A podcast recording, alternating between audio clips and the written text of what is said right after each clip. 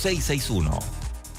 Las opiniones vertidas en este programa son responsabilidad de cada uno de sus participantes y no de esta empresa radial.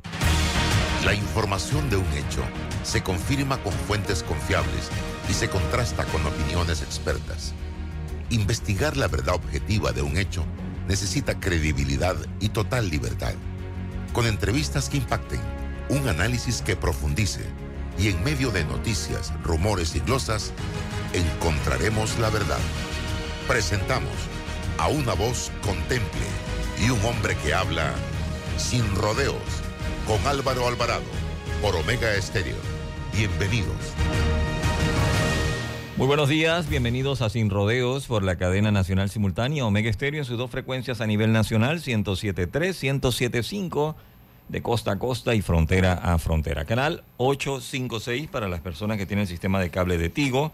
También usted puede descargar la aplicación de Omega Stereo en Play Store, en App Store totalmente gratis o escucharnos en nuestra página web www.omegastereo.com. El programa se transmite en todas las redes sociales de Álvaro Alvarado C y Álvaro Alvarado Noticias, tanto en Twitter, YouTube, Instagram, TikTok, en todas las redes sociales. Y también lo convertimos en un podcast, el cual usted puede volver a escuchar en cualquier momento, simplemente entrando a Omega Stereo Panamá Podcast. Vamos rapidito, un breve cambio comercial, de vuelta a todo el equipo aquí en Sin Rodeos. ¿Se imaginan si todas fuéramos iguales? Dichosamente, son nuestras diferencias, nuestras metas y nuestra manera de ver la vida lo que nos hace únicas. Pensando en nosotras, Global Bank nos ofrece un programa con condiciones flexibles, seguros, promociones, eventos y asesoría financiera para impulsarnos a cumplir nuestros sueños. Bienvenidas al programa Única, una banca por y para la mujer. Global Bank, primero la gente. ¿Ya probaste la nueva harina de maíz maicísimo? Es más rendidora, fácil de amasar, no se pega y queda suavecita. 100% harina de maíz precocida, sin aditivos ni conservantes. Ideal para hacer arepas, tortillas, bollos, tamales, empanadas y mucho más. Búscala en tu mini super favorito y en los supermercados a nivel nacional a un excelente precio. Maicísimo, el auténtico sabor del maíz. Panameña. Panamá necesita tu voz. Una voz libre de violencia política de género. Que nada te detenga. Por más mujeres para una mejor democracia. Tribunal Electoral. La patria. La hacemos contigo. ¿Quieres quedar a la altura con tu familia, tus amigos, tu pareja, tu esposo, tus hijos? Prueba 1820. Un café 100% de altura. En el Metro de Panamá nos mueve crear un mejor futuro. ¿Sabías que con la ampliación de la línea 1 hasta Villa Zaita, más de 300.000 personas estarán conectadas a ese futuro tan próximo y a todos sus beneficios? Metro de Panamá, elevando tu tren de vida. Hutchinson Port opera los puertos de Balboa y Cristóbal, ubicados en el lado Pacífico y Atlántico del Canal de Panamá. Sirven como una ventanilla única para los servicios de transbordo y logística en América Latina y el Caribe. Bueno, me voy a comer con una estrella. Mm. Espérate, ¿y tu esposa sabe? Claro, ella sabe que la estrella del sabor es American Star. Y por eso en la casa comemos delicioso. American Star, el tasajo, jamón, chorizos y embutidos más suaves, económicos y con el sabor que le gusta a todos. ¡Oh! ¿Me invitas a conocer esa estrella? Busca la estrella roja y azul American Star, la estrella de tu cocina. Conectamos con una sonrisa, con un adiós, un hasta pronto y un sentido de aventura. Ahora, nuestra conexión al mundo crece con la estación aeropuerto del Metro de Panamá. Todas las líneas nos llevan al mundo. La estación aeropuerto nos une más. Metro de Panamá, elevando tu tren de vida. Lo que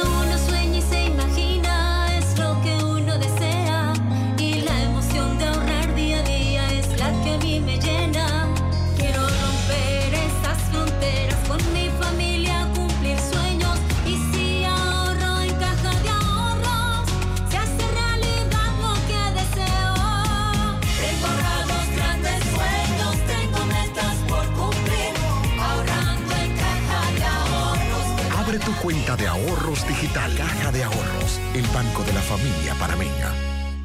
Déjate llevar por la frescura del pollo melo. Panameño como tú. Déjate llevar por la frescura del pollo melo. Variedad y calidad. Melo. Frescura de altos estándares. la calidad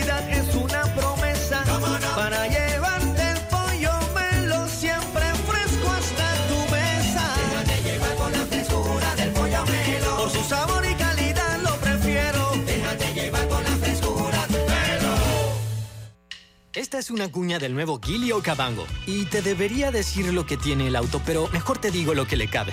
Le caben siete pasajeros, para cuando la familia se hace grande. Le caben todos tus trips y muchas aventuras. Le caben las entregas de ese emprendimiento que te pide espacio. Le cabe toda la tecnología, seguridad y comodidad que no entran en cualquier carrito. Si la vida se te queda chica, es momento de crecer. Nuevo Gilio Cabango. Conócelo solo en Bahía Motors. Hutchinson Port administra y opera los puertos de Balboa y Cristóbal, ubicados en el lado Pacífico y Atlántico. Están conectadas por ferrocarril y una carretera transcontinental con una distancia de 80 kilómetros.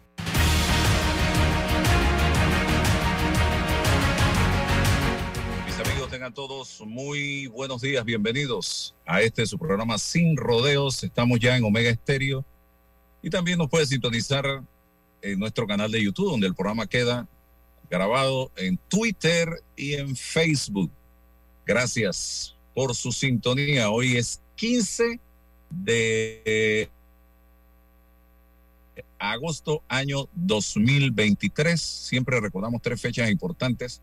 Eh, la fundación de Panamá la Vieja, el natalicio de uno de los eh, líderes de la historia política de este país, el doctor Arnulfo Arias Madrid, y también el paso del vapor Ancón con, que se, con el que se da precisamente la inauguración del canal de Panamá un 15 de agosto de 1914. Así que son fechas importantes que se recuerdan en el día de hoy. Tenemos eh, Ana Matilde Gómez, como todos los martes, nos acompaña. Y hoy nuestra invitada licenciada es la licenciada Olga de Ovaldía de Transparencia Internacional, capítulo de Panamá.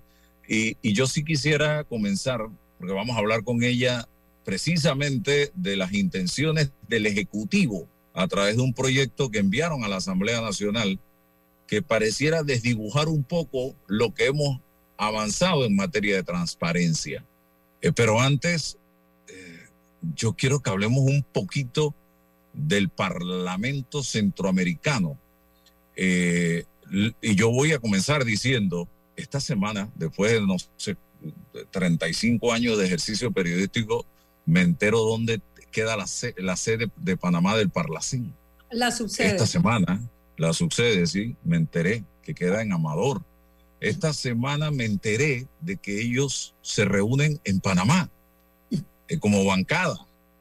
Y a mí me gustaría saber cuántas reuniones hacen por mes, cuántos van, que me muestren las actas, porque ellos ganan lo mismo que gana un diputado a nivel de salario. Tienen las mismas prerrogativas que tiene o privilegios que tiene un diputado en cuanto a que si tienen que ser investigados, le compete a la Corte Suprema de Justicia eh, desarrollar esta investigación y no a la justicia ordinaria.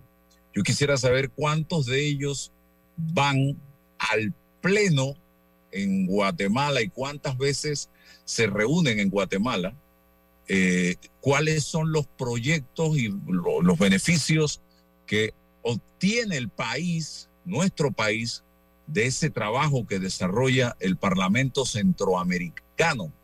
Y también importante que la gente sepa que ellos llegan allí no por el voto directo, no por el voto popular, ellos llegan ahí por una figura que se han inventado, una lista cerrada, donde proporcionalmente, dependiendo de la cantidad de votos que saque un partido político, se le otorga, o el grupo de independientes, curules eh, en el Parlacén con un máximo de 20, más el presidente de turno y la vicepresidente o el vicepresidente de turno, que por derecho propio le corresponde formar parte del Parlacén. Y aclarar que Costa Rica no es parte del Parlamento Centroamericano. Licenciada Matilde Gómez. Sí, muy buenos días Álvaro, Olga de Valdía, bienvenida y a todos los oyentes del programa. Eh, bueno, en efecto, cuando surgen eventos que ponen, que, sacan a la luz o ponen en el spotlight de las luces de algún, algún organismo, algún evento, algo, es cuando uno se empieza a preguntar y empieza a descubrir muchas cosas, como bien señalas tú, ¿no? El tema de, incluso de la sede regional o la sede local, perdón, la sede local. El, como tú señalas, el Parlamento Centroamericano eh, tiene subsedes, su sede principal es en Guatemala, de acuerdo a su tratado constitutivo, se llama así, el Tratado Constitutivo del Parlamento Centroamericano, el documento que le da origen y en cada uno de los países miembros hay una subsede que debe ser eh, pues provista por el, el, gobierno, el país, el país eh, de que se trate, ¿no? Las prerrogativas, tal como lo señala el propio tratado, son las mismas que le aplican a los diputados de cada uno de los países. Los emolumentos no estoy muy segura, ya estoy preguntando ahorita mismo porque tengo mis dudas si ganan igual. Y eh, saber que en efecto Panamá pero avalado por la ley electoral, porque por pues esto está avalado por el Tribunal Electoral y la ley electoral, cómo se elige una lista cerrada a los miembros del Parlamento Centroamericano cuando el Tratado Constitutivo señala que deberían ser electos de manera directa, es decir, las personas deberían saber ir y escoger, no como ahora que el candidato presidencial, uno presenta una lista cerrada y en la posición que están, la 1, la 2, la 3, no todos los miembros que tú presentes, los que tú puedas presentar y cada uno con su suplente. Todos sabemos que nadie vota por suplentes, así que evidentemente se vota por los titulares. La gran pregunta que uno se hace es cuáles son los resultados. Cuando esto surge en la década de los 80, el tema del Parlamento Centroamericano y el, el sistema de integración centroamericana que tiene otros propósitos más nobles, en la teoría del Parlamento era que fuera un organismo regional de carácter permanente cuya, cuyo debate se centrara en el debate político y democrático para sostener la paz de la región. Y uno lo podía entender en ese momento por lo convulsionado del territorio, porque había incluso guerras fratricidas y, guerras, guerras reales, o sea, con, con armamento que circulaba y se trasegaba, incluso con potencias detrás, ¿no? Así que uno podía entender todo lo que se estaba dando en la región centroamericana. Sin embargo, siempre ha estado de fondo también el gran debate de si Panamá es centroamericana o no. De hecho, todos prácticamente aprendimos a decir Panamá y Centro, ¿cómo es? Centroamérica y Panamá. ¿Por qué? Porque nuestra vocación natural, no solo desde la historia del proyecto de Bolívar, era estar eh, cercanos al sur, sino porque nuestras propias características idiosincráticas y culturales se parecen más al Caribe y a la costa del, del, continente suramericano, es decir, a la costa de Venezuela, Colombia, todo esto se parece más que a Centroamérica y nuestro desarrollo también, nuestro desarrollo como, sociedad, producto de la presencia, el enclave colonial de los Estados Unidos en su momento y la cercanía eh, eh, de las relaciones comerciales y nuestro propio canal, nos dieron una fisonomía distinta a la que tuvo Centroamérica. De hecho, los rascacielos más importantes de Centroamérica están, por llamarle de alguna manera, los edificios más altos están en Panamá, el único metro de Centroamérica y otras cosas más, ¿no? Que los panameños eh, hemos avanzado. Y la pregunta que uno se hace, no solo esta historia de si somos o no parte de ese bloque, que yo sí creo en las luchas regionales y en las uniones como bloque para el comercio y para enfrentar em, amenazas como el crimen organizado, porque es verdad que a todos los países de Centroamérica y Panamá no escapa eso porque es la cintura más estrecha de un territorio de doble manga en la que hay convulsión en ambos extremos. Y por Panamá pasan. Y al Panamá tener ventajas competitivas y comparativas que nos hacen más atractivos que el resto de los centroamericanos, también nos hacen más vulnerables, como el centro bancario, la economía dolarizada, el, ferrocarril, los puertos, el hub de las Américas, las sociedades anónimas, bueno, las telecomunicaciones, fibra óptica, los cables que pasan por aquí, uno podría mencionar una gran cantidad de fortalezas que tiene Panamá que competitiva y comparativamente con Centroamérica nos colocan como un punto focal. Pero eso tiene una gran vulnerabilidad y es que nuestras provincias que son frontera o que son costas, como Colón, como Chiriquí, son, y como el Darién, por ejemplo, Colón es el primer hub criminal de, de la región precisamente por todas esas ventajas que ofrece para el embarque, desembarque, la conectividad y el trasiego por los puertos también. Entonces, uno se pregunta, ¿el Parlacén está comprendiendo la dimensión geopolítica y geoestratégica de Panamá? ¿Nuestros representantes allí tienen algún tipo de debate que posicione a Panamá con el liderazgo regional que corresponde? Panamá realmente está llevando los temas como, porque si ahora los fenómenos que nos afectan o nos, nos amenazan no es la paz, es decir, la guerra como tal, aunque ya está más que desarrollado por la doctrina, que la paz no es solamente ausencia de guerra, de guerra armada, sino el hambre, eh, todo, lo, todo lo que enfrentamos, las amenazas con el cambio climático o el calentamiento global y las manifestaciones de cambio climático, las migraciones, los desplazamientos forzados de personas que los dejan en Panamá casi como indigentes y en otros países. Todo eso, ¿ustedes lo han escuchado alguna vez? ¿Algún pronunciamiento? ¿Se ha publicado algún pronunciamiento? Porque a lo mejor yo no lo conozco y ustedes sí, del Parlacén como postura, como propuesta respecto a esto? La respuesta es no y estoy casi segura que de ustedes dos también va a venir la respuesta negativa. Entonces yo creo que ya ha llegado el momento en que Panamá revise, replantee su participación en el Parlamento Centroamericano, que no implica desconocer el sistema de integración.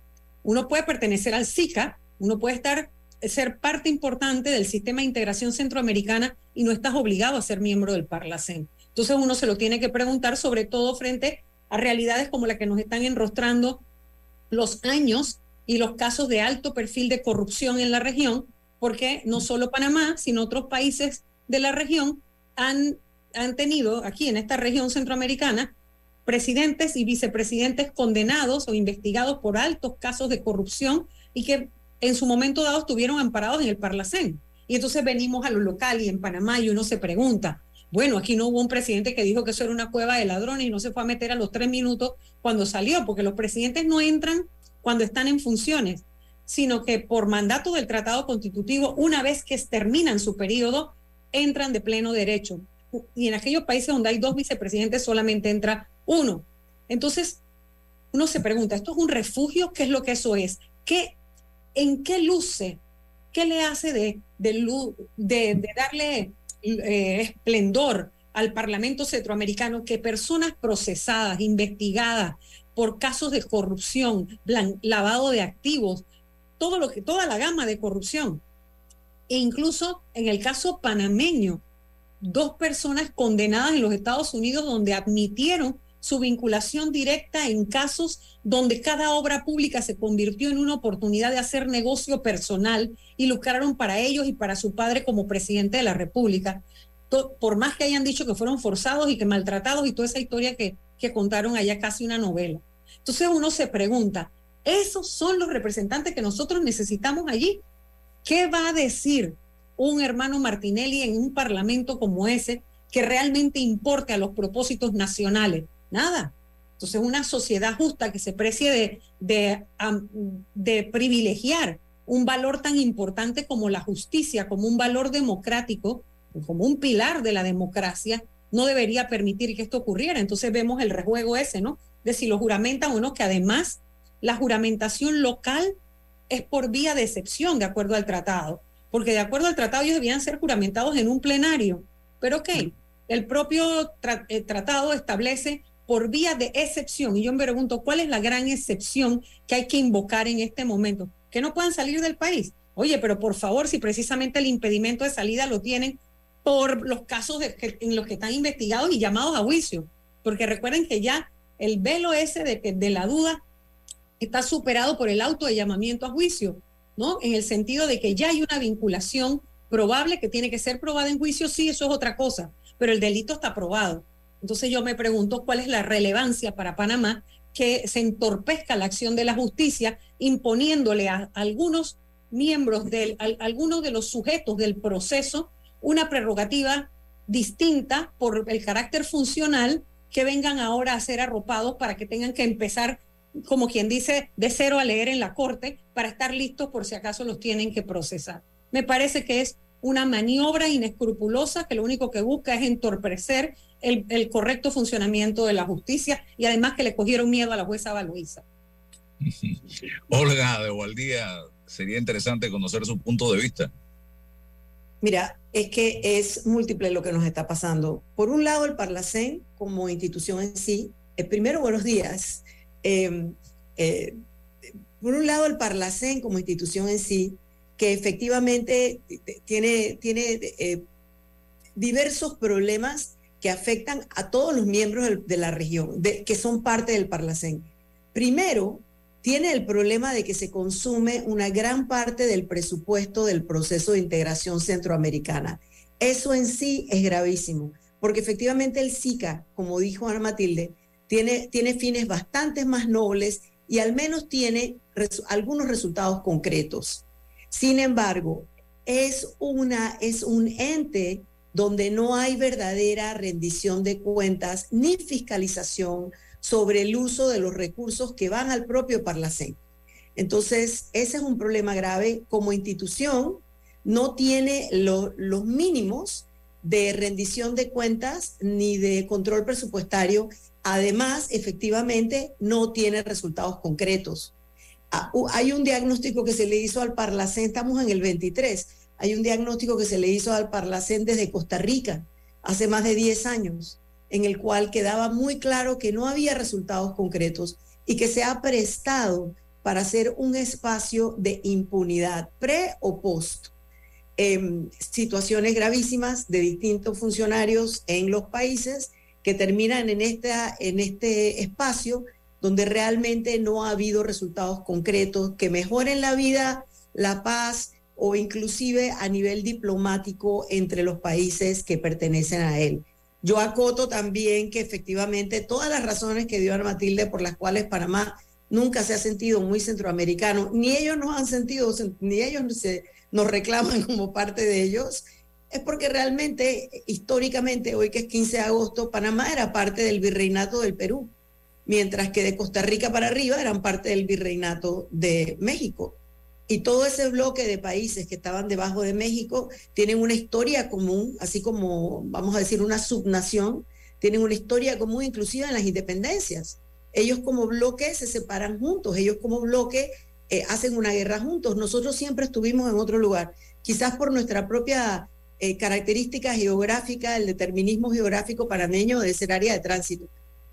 Mira, y este tema de los hermanos Martinelli intentando esa juramentación en el Parlacén. Yo ayer escuchaba, eh, y que me, me, me pegan muy fuerte como ciudadana, sobre todo a cualquier persona que esté pendiente del problema y, el, y lo que le ha causado la corrupción a este país y le sigue causando, especialmente hoy, por todo lo que hemos visto con el uso discrecional de fondos en esta administración cuando creíamos que las cosas no podían tomar un, un cariz eh, más escandaloso o encontrar recursos, vías para poder tener todavía más acceso eh, a fondos discrecionales, bueno, ya nos enteramos que siempre hay otra puerta. Pareciera ser casi que la pregunta no es si están accediendo a fondos discrecionales eh, surrepticiamente, sino cómo lo están haciendo porque es un es una, eh, fenómeno que se ha repetido administración tras administración. Yo ayer escuchaba ese, ese argumento de que ellos tienen un derecho creado por efectivamente haber quedado en esa matemática perversa de, los, eh, de las listas cerradas, de los residuos que quedan aquí, de los votos que se le cuentan allá, eh, todo, todo ese entramado em, que genera una suerte de injusticia electoral para el votante, que cuando está votando, cuando está votando y cree que está votando por una cosa, resulta que su voto también está sumando para otra, ¿no? Entonces, que lo explicó muy bien Ana Matilde, no hay que repetirlo. Pero la realidad, y esto me lo recuerda un amigo mío muy, muy pensador, eh, eh, doctor en Derecho, que me dice, hay que recordar que los derechos no están creados para ser usados en contra de la propia... Eh, esencia de por, por, la cual se creó ese derecho. Es decir, cuando se dice que ellos tienen un derecho, en realidad están haciendo un abuso, un exceso en el ejercicio de ese derecho, porque el derecho se basa en el principio de que nadie puede extralimitarse en el ejercicio de un derecho solo para dañar a otro, afectando a terceros y en este caso al bien común. Es decir, por más que sea una institución que no cumple con sus fines, hay un documento escrito que dice que el Parlacén tiene unos fines y entre esos fines no está escrito ser un espacio para la impunidad, ser un lugar para que, para que los corruptos, confesos o presumidos o que están en investigaciones puedan ir a obtener un fuero que los haga ponerlos afuera, fuera de la ley. Y en este caso son dos personas confesas en el lavado de activos, en la búsqueda de sobornos, confesas las razones por las cuales lo hicieron o no lo hicieron. Sinceramente a mí me parece que cabe en el, en el espacio ese terrible de no asumir la responsabilidad individual, porque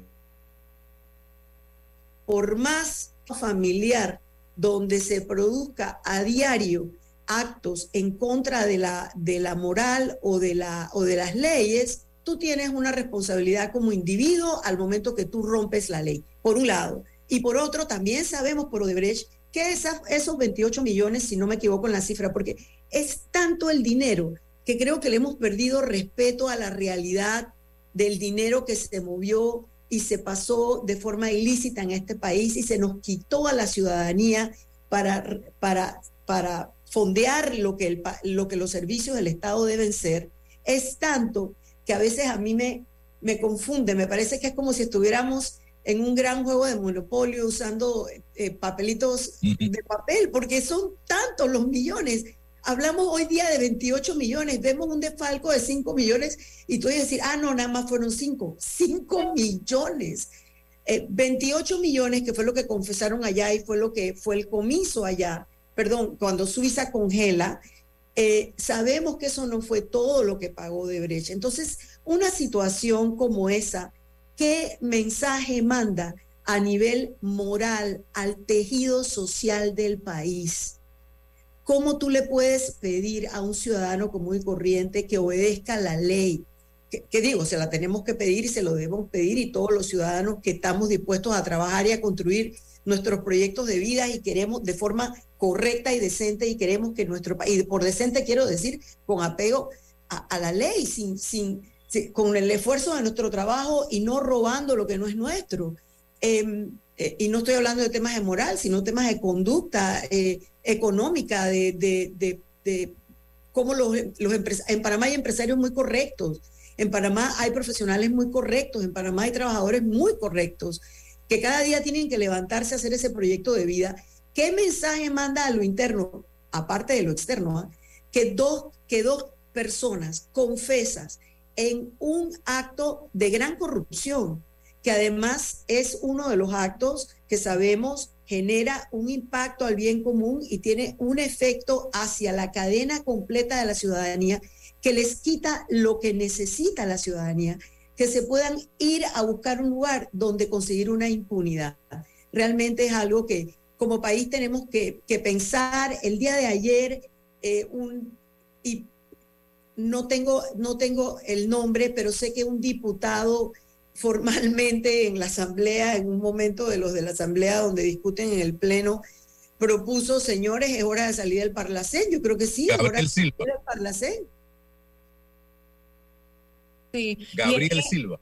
Y es que es colocar... Gabriel, gracias. No sabía cuál de ellos había sido. Es que, es es colocar también a la corrupción como una entidad de poder es que no sé cuándo nos vamos a dar cuenta que cada vez que le damos investidura de servidor público a personas condenadas o personas que han incurrido en actos de gran corrupción, en actos de lavado de dinero, o sea, es que es que no sé si la gente no está reaccionando el tipo de delito. Esto no fue dije, ay, bueno, pues es que yo es que, es, que yo voté a, la, a fulano de tal porque, porque era un nombramiento político. No, no, no, no, no, no, no, no, es, no se trata de ningún tipo de abuso de poder, se trata de haber agarrado las obras públicas para convertirlas en oportunidad de negocio personal y haber lavado dinero a través de actos públicos. Este es el grave delito del que estamos hablando. Entonces la pregunta es, estamos convirtiendo, Panamá está coronando con esa juramentación está coronando la gran corrupción como una entidad de poder, de poder político y mercantil, porque la única manera de que ellos logren lo que no han logrado hasta ahora es también porque detrás tiene que haber algún tipo de rejuego que uno se pregunta, bueno, ¿qué ha variado? Porque yo escuchaba a uno de esos, ves que dan es pena ajena, oírlos hablar da pena ajena, tratando de argumentar, había un periodista, le preguntaba, ¿qué, qué, ¿por qué la carta de la postura de la bancada panameña en ese momento? Ah, porque estaban, eso era otra situación, porque estaban siendo investigados. Y cuando eran investigados es menos grave que ahora que ya están condenados. Por favor, eso es para, es para reírse, para no llorar. O sea, es, es- es vergonzoso, de verdad que No, sí. y la, tiene, la gente tiene que saber que ese dinero del que estamos hablando, que se lo dan las empresas que, le, que licitan para el Estado, es un dinero que sale de nuestros impuestos.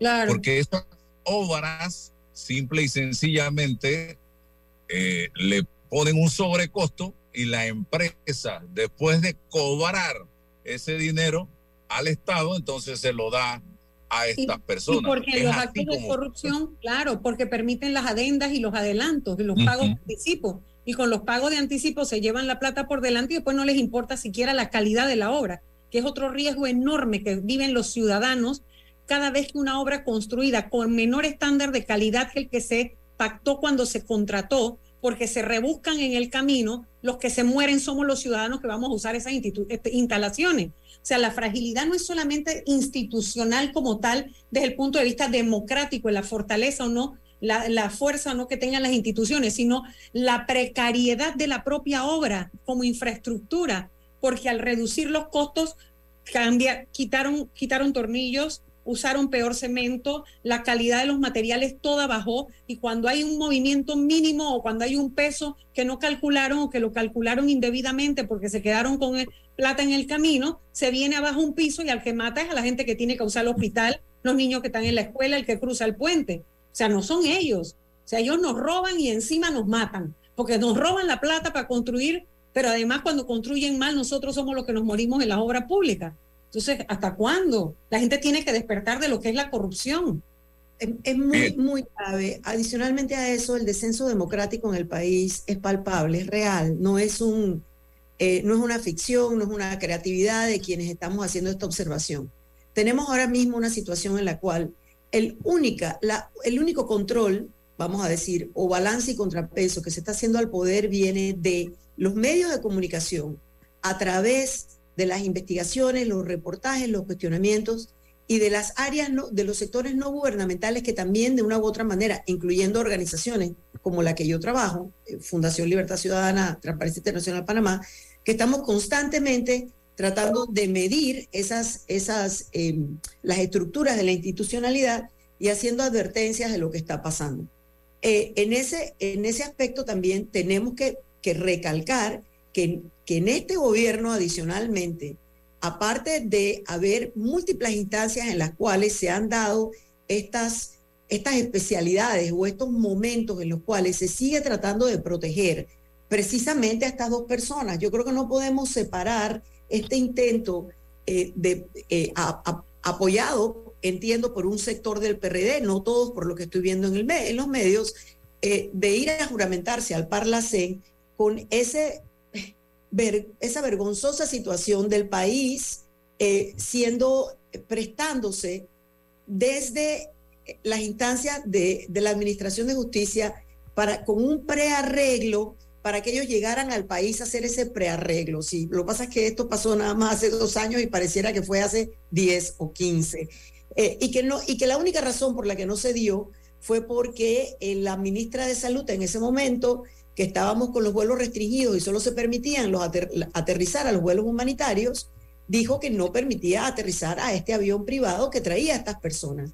Eso permite que en el momento que regresan a Guatemala, cuando Panamá había retirado la solicitud como país de la alerta como país internacional de Interpol para la detención de estas personas que estaban buscadas en Panamá, entonces el otro país que tenía una alerta puede ejercer su derecho, que eran los Estados Unidos. Entonces nos volvemos a estar en una situación donde no entendemos los, eh, los arreglos políticos internos que permiten estas circunstancias, que lo que el mensaje que mandan es impunidad. Y la impunidad es como un cáncer en el alma de cualquier país, de cualquier pueblo, porque sin la certeza del castigo cómo se pelea la corrupción. Entonces la corrupción tiene dos momentos, eh, Álvaro, Ana Matilde, que siempre hablamos, en la cual se puede prevenir a través de, estructuras de transparencia o ya tiene que castigarse después que pasó. Y en este país nos pasa siempre, y lo repito siempre, que estamos en como en el andén de un tren, cuando el tren va saliendo y nosotros nos queremos trepar ese tren cuando ya partió, que es tratar de castigar esos actos de corrupción. Y hemos tenido circunstancias como, por ejemplo, el cambio de la ley de la Contraloría, que ahora permite completa discrecionalidad al Contralor, que no tiene que ni a quien ocupa el puesto, que no tiene que ni siquiera justificar cuando decide no abrir una investigación o archivarla.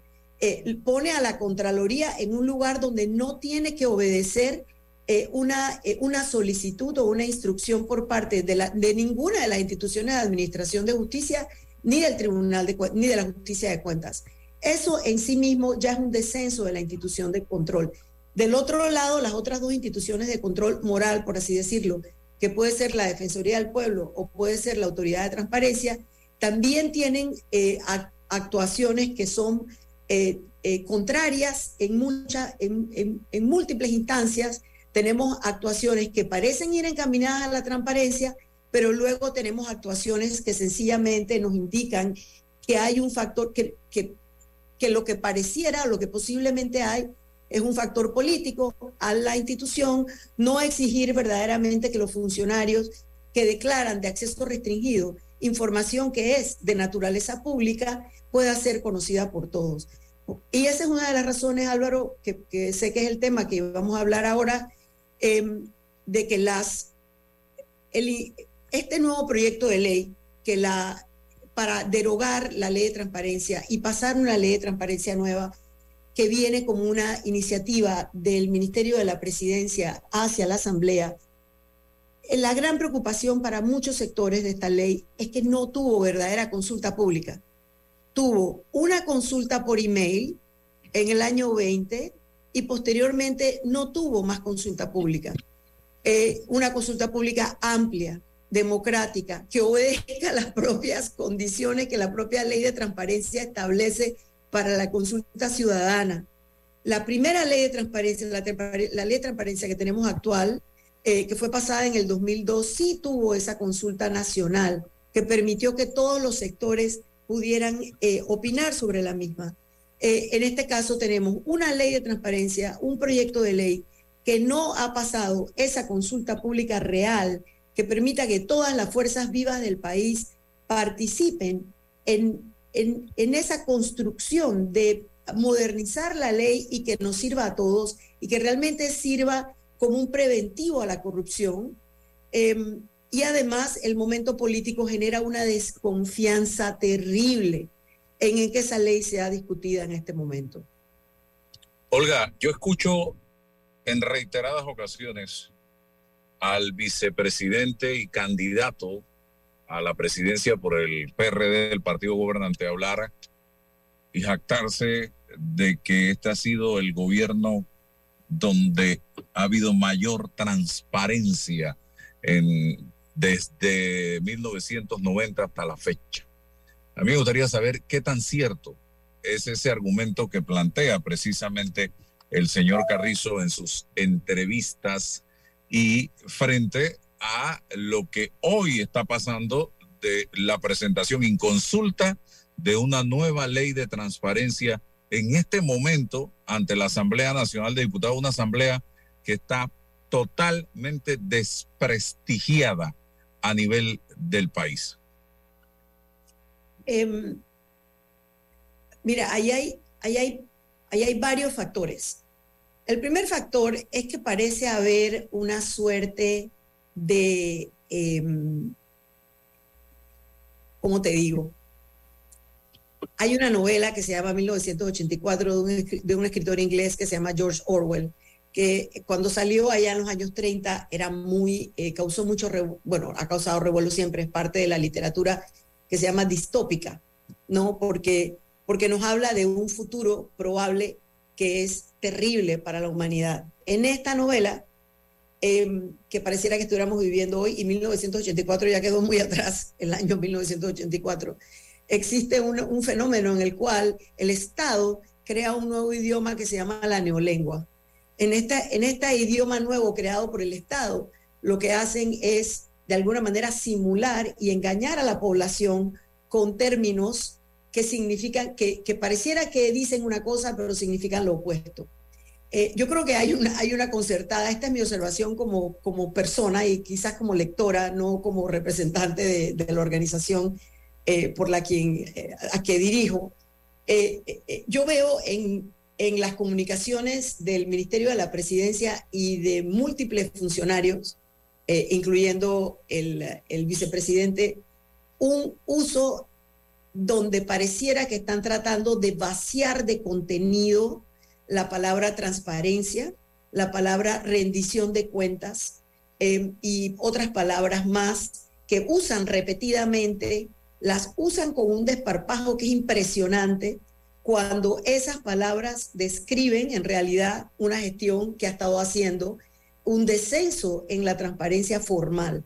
Entonces, hay una, hay una estrategia de comunicación, tú como comunicador lo sabes y Ana Matilde como observadora de la política lo sabes, que ha generado de hace unos 10, 12 años para acá un fenómeno increíble que tiene que ver con la polarización de las ideas, con el sembrar conceptos que son falsos y repetirlos tantas veces que se convierten, o si no en verdades, en cosas que se comparan con las verdades. Es decir, en el tiempo anterior de la comunicación política y social, una mentira era una mentira. Ahora una mentira se considera una cosa rarísima que se llama hecho alternativo, no hay tal cosa. En realidad la verdad objetiva sí existe, la realidad sí existe. Y con el gobierno que tenemos, que nos ha gobernado, en realidad hemos tenido un descenso en la rendición de cuentas y en la transparencia formal en el país.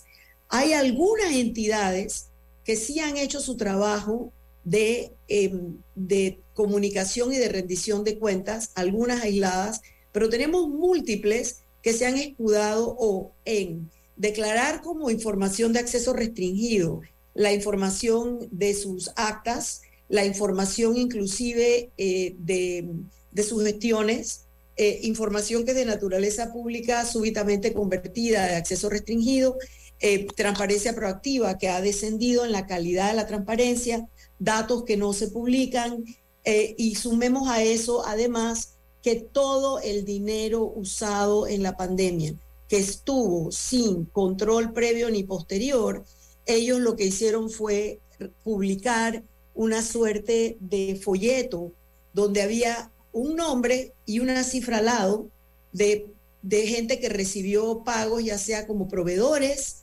em, del Estado, y eso no constituye una verdadera rendición de cuentas eh, de, los bienes públicos. Tenemos además una Contraloría que pareciera haber eh, renunciado, bueno, no quiero decir la palabra renunciado porque quiero usar la palabra posible en el medio, porque obviamente esto va a quedar, esto queda eh, a criterio de quien lo está examinando, pero tenemos una, nuestra oficina de control formal pareciera estar manejada por criterios que no son de auditoría sino criterios que son políticos. Y em, ese descenso generalizado eh, lo vemos también en los criterios que están manejando los asesores legales en las entidades, que ahora, por ejemplo, yo me he encontrado ya dos instancias en las cuales la entidad me dice, ah, pero yo tengo 30 días hábiles para contestar una, una, eh, eh, un acceso a información pública. Yo digo, espérate, la ley dice calendario. Y entiendo yo que este criterio baja de la oficina más alta, que es el Ministerio de la Vicepresidencia, en una, en una suerte de confrontación del artículo de la Constitución que habla de eh, pedir información, el derecho de petición de información y la ley de transparencia. Entonces, claro, yo diligentemente le pregunto a la Procuraduría de la Administración si un funcionario puede, a su libre albedrío, decidir si 30 días son calendario o son em, em, hábiles y la Procuraduría me confirma que son 30 días calendario.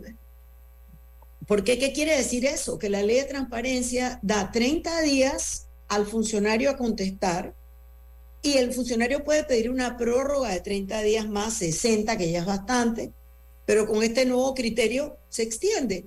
Y por ejemplo, ese es, un, ese es un tema que está en el proyecto de ley de transparencia, que es realmente em, eh, que nuevamente entramos al contexto de, de, lo que parece ser y lo que es. Porque efectivamente el proyecto de, de ley de transparencia sí ha, ha, incluido cosas que hemos pedido nosotros, eh, las personas que opinamos en, ese, en esa, em, esa consulta por correo electrónico que se dio en el año 20 en plena pandemia. Eh, sé que Ana Matilde también mandó concepto porque uno puede encontrar en el sitio web de la de la eh, de Antai una una cosa que ellos publicaron que no era el proyecto de ley, ese no lo había visto nadie, em, donde recogían opiniones de personas como Ana Matilde, personas como yo, personas de, creo que hay como seis, siete opiniones recogidas, publicadas por ellos, de una u otra manera. Eh, y cuando tú ves que efectivamente en el proyecto de ley se baja a 15 días, pero también el proyecto de ley incluye mayor discrecionalidad por parte de la entidad para poder decidir qué es o qué no es una, una acción, eh, eh, una información restringida que ahora va a ser una función de ANTAI, un ente muy politizado que entra y sale con el equipo del presidente en lugar de que esto siga en el órgano judicial donde debe estar, porque el órgano judicial es una acción de control y contrapeso al órgano ejecutivo.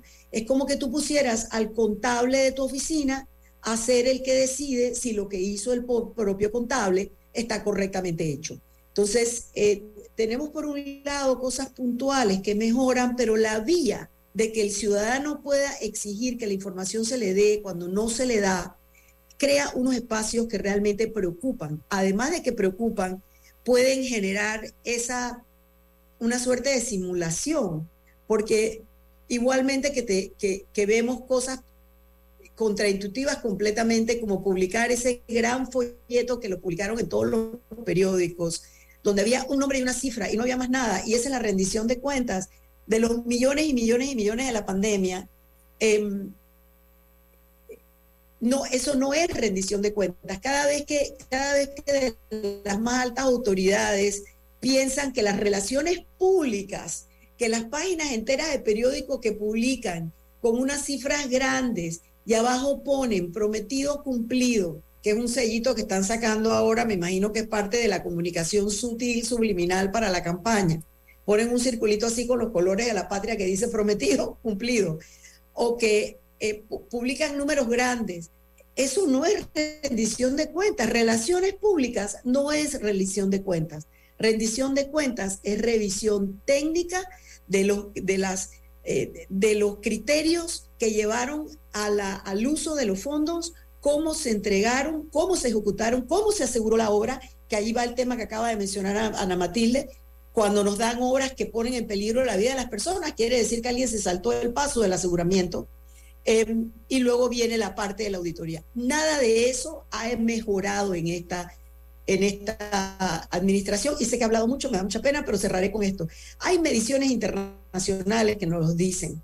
Hay una, hay una sola medición que nos subió de número que es el índice de, capacidad de combate a la corrupción, que nos sirvió, que, que, de, 0 a 10, 10 siendo lo mejor, 0 lo peor, eh, subimos a 4.7 creo que era, estábamos como en 3.9, eh, eso se ha cacareado mucho por parte del gobierno y la razón por la que subimos es por la, porque comenzó la implementación de la carrera judicial y porque hay una renovación en el órgano judicial que ha generado una esperanza de que la justicia comience a funcionar de manera distinta. Pero no es una buena calificación, mientras que el índice de percepciones de la corrupción nos dice para el que estamos en 36 sobre 100, la media de la región es 45 y la región no está bien, vamos a decir.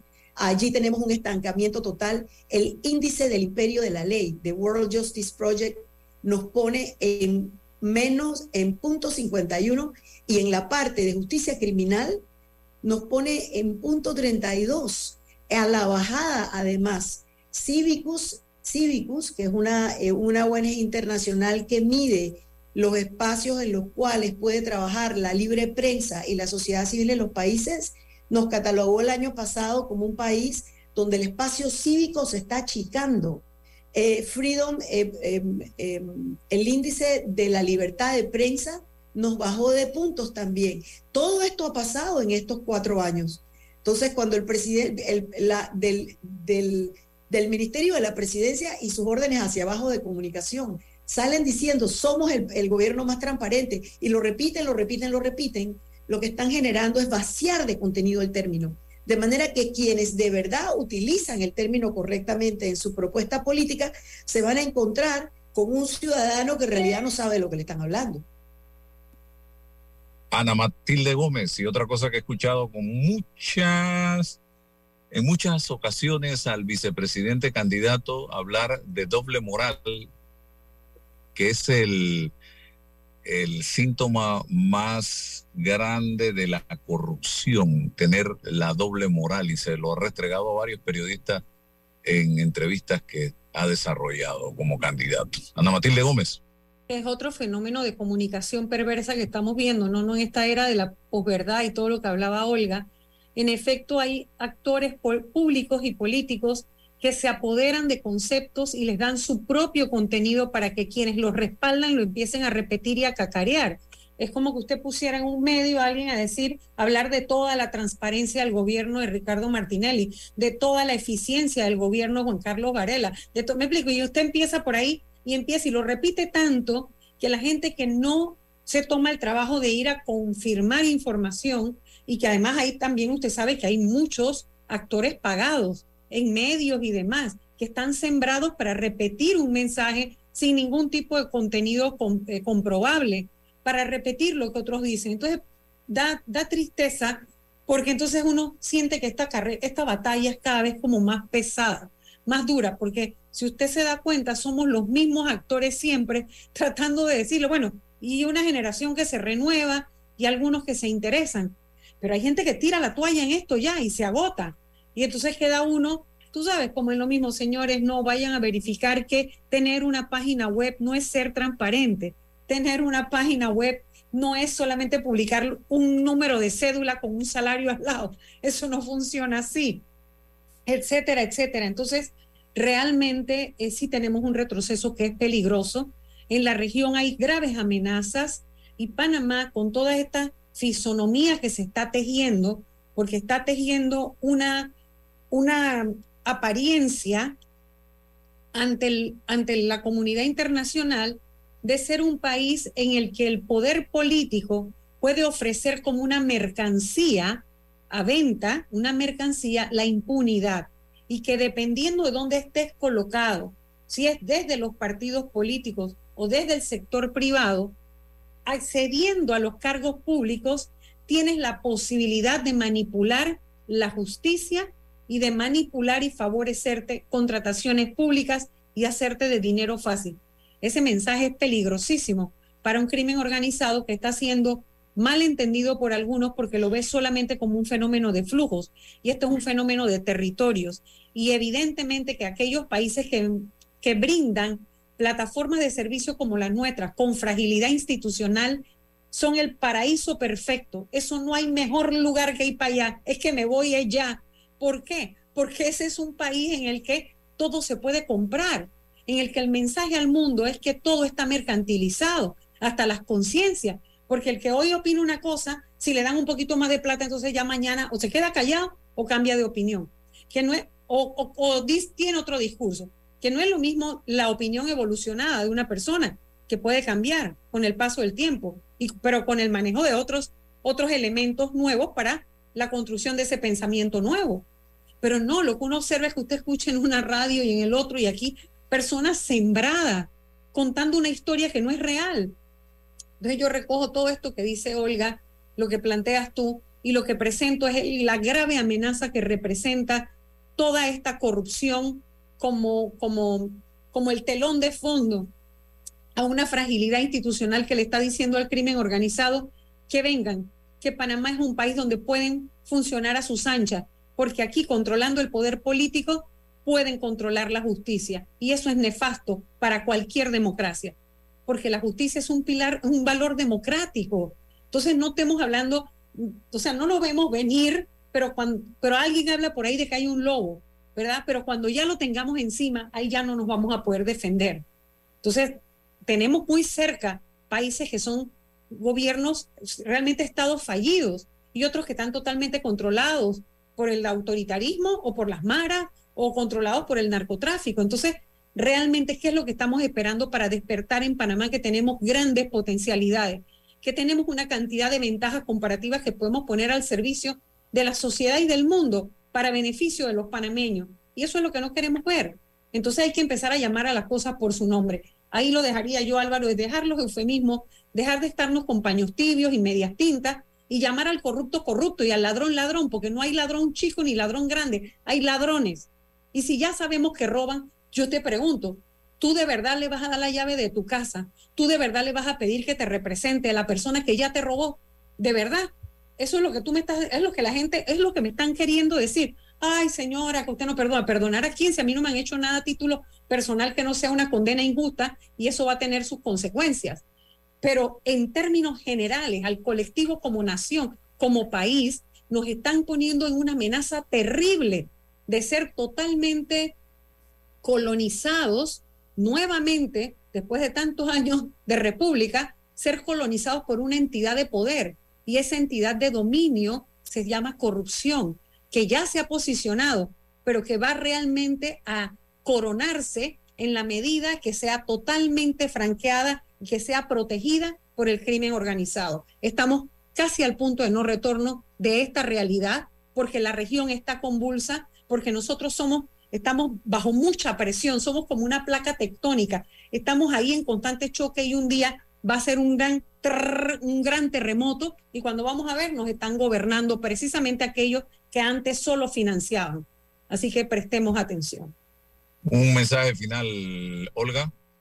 Creo que, em, bueno, primero es un gusto conversar con ustedes porque efectivamente eh, uno encuentra muchísimo ahora mismo. Además, se está viviendo un ambiente, yo no diría de miedo, pero sí de mucha aprensión, porque efectivamente la justicia ha sido utilizada ya muchas veces en Panamá para, para ser arma de, de hostigamiento a quienes efectivamente hablamos sobre la corrupción de forma directa y, apelamos a un país que pudiera funcionar eh, correctamente para los ciudadanos, sin todos estos entramados de corrupción que se cruzan unos con otros, porque mira, comenzamos hablando del Parlacén como institución, eh, seguimos hablando del tema de la impunidad desde la justicia, pero también desde ese espacio.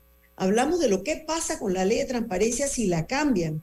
Y de paso estuvimos mencionando cómo al cambiar la ley de la Contraloría y que el Ejecutivo la, la sancionó. Yo todavía nunca he salido de mi asombro porque yo, yo pensaba el Ejecutivo no va a sancionar una ley que pone a la Contraloría prácticamente por arriba de todos los poderes del Estado, pero la sancionaron. Eh, como ustedes saben, nosotros la tenemos eh, demandada eh, ante la Corte Suprema de Justicia por inconstitucionalidad y ya la Procuraduría de la Administración efectivamente concurrió en que estos artículos que colocaron a la, a la Contraloría en ese lugar como una especie de poder, suprapoder a los tres otros poderes del Estado, es inconstitucional, así que veremos qué pasa y cuando, cuando emiten el fallo.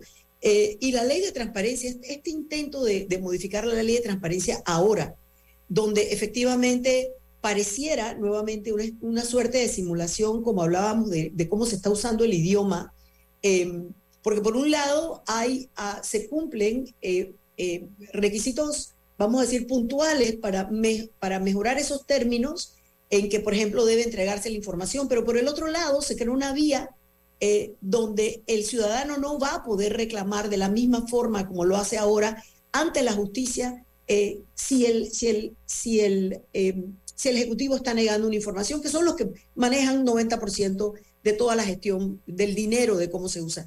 La transparencia en sí misma es la forma de tratar de pelear contra la corrupción y es un valor esencial a la democracia. Si nos quedamos sin transparencia o nos bajan nuestro estándar de transparencia, toda lucha posible contra la corrupción también se va a ver afectada. Y esto último que habló Ana acerca de cómo el crimen organizado y el dinero del crimen organizado trata permanentemente de penetrar y lo está logrando en nuestro país nos, debe- no nos, de- nos debemos ver en el espejo de lo que ha pasado en Guatemala, lo que ha pasado En Ecuador. Venezuela, lo que ha pasado en Ecuador, lo que ha pasado en otros países, que entonces el país mismo, la institucionalidad a la que apelamos, no va a poder hacer esa lucha. Entonces, no solamente es, y bueno, creo que en este momento todas las personas que estamos interesadas en el tema democrático tenemos que mirar a las elecciones y pedirnos a nosotros como ciudadanos, informémonos y votemos por las opciones que nos dicen que tal vez hay una esperanza de que estas personas puedan tener un cambio de gestión y no venga más de lo mismo en cuanto a corrupción y mal uso de los fondos públicos e impunidad. Pero yo quisiera hacer un último llamado a toda la ciudadanía con lo de la ley de transparencia, porque estamos a tiempo de poder pedirle a la eh, asamblea que una ley que no tuvo consulta ciudadana real eh, no debe ser discutida, eh, y no sé si la palabra es si no debe ser discutida, pero debe ser mirada de otra forma y que hay muchos sectores que estamos muy preocupados con ese tema. Y como ciudadanía tenemos que verlo, porque si nos bajan nuestro estándar de transparencia, nuestra posibilidad de siquiera enterarnos, aparte de luchar ya formalmente, enterarnos de los esquemas que de una u otra manera no están al servicio del bien común, sino a lo que parece ser la formación de una cleptocracia en formación, eh, eh, va a ser muy difícil para el país so- superarlo. Bueno, gracias Olga, licenciada Ana Matilde también, a todos los oyentes, que tengan un excelente Chao. día. Nos encontramos mañana. La información de un hecho se confirma con fuentes confiables y se contrasta con opiniones expertas. Investigar la verdad objetiva de un hecho necesita credibilidad y total libertad. Con entrevistas que impacten, un análisis que profundice y en medio de noticias, rumores y glosas, encontraremos la verdad. Presentamos a una voz contemple y un hombre que habla